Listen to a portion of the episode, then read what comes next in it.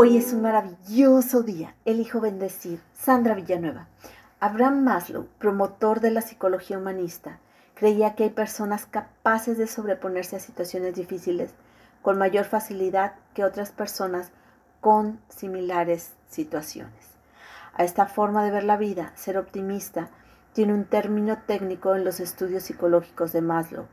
Le llama metamotivación se les nombra a las personas capaces de generar en sí mismos experiencias de logro, satisfacción, sentirse haber llegado a la cumbre o momentos de profundo dolor, entendimiento, clarividencia o estar más consciente de sentimientos elevados y por lo tanto más abierto a sacar partido de cualquier adversidad o reto, convirtiéndolo en oportunidad o en aprendizaje.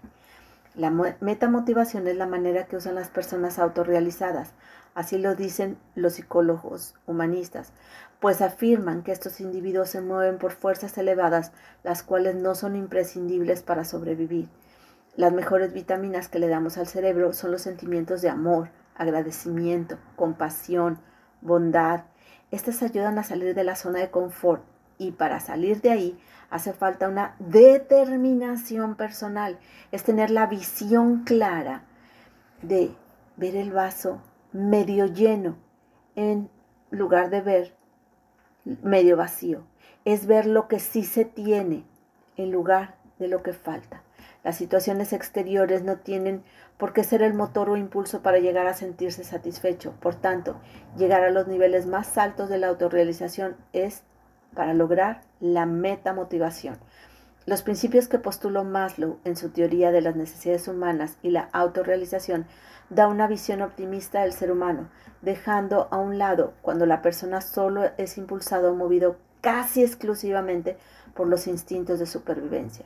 Abraham Maslow en su trabajo estudió a personas que consideró autorrealizadas. Cabe mencionar que estas personas habían pasado por diferentes situaciones donde fueron víctimas de ataques racistas o persecución en sus lugares de origen o graves represiones en la economía familiar o padecieron penurias de la Gran Depresión de 1929. En ellos prevaleció el desarrollo y cultivo de los estadios más elevados de la autorrealización según el esquema de la pirámide de Maslow.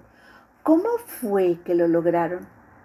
Simplemente no se instalaron en la queja, crítica o condena, más bien dejaron a un lado la búsqueda de un chivo expiatorio al que arrojarle la culpa de los ataques recibidos o las guerras y problemas económicos que coincidían con su vida y carrera, la de sus familias o amigos, y se buscaron la forma de salir adelante, haciéndose responsables de su vida y de cómo sí podían, en lugar de ver al culpable.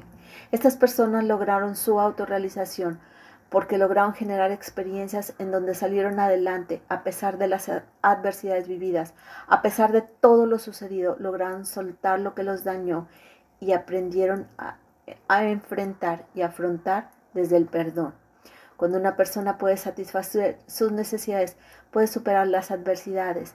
Cuando logra aprender de los obstáculos, es cuando logra su realización, la cual le brinda las herramientas y sensación de bienestar. Una persona que logra salir adelante de situaciones tan adversas como crisis económicas, situaciones de salud quebrantada, adversidades familiares o laborales, pérdida de patrimonio, etc., es aquella persona que encuentra la meta motivación, aquella persona que encuentra su autorrealización dentro de sí misma. Hermosa alma, te reconozco serena, calmada, paciente, motivada. Te mando un fuerte y cálido abrazo. Sandra Villanueva. Yo estoy en paz.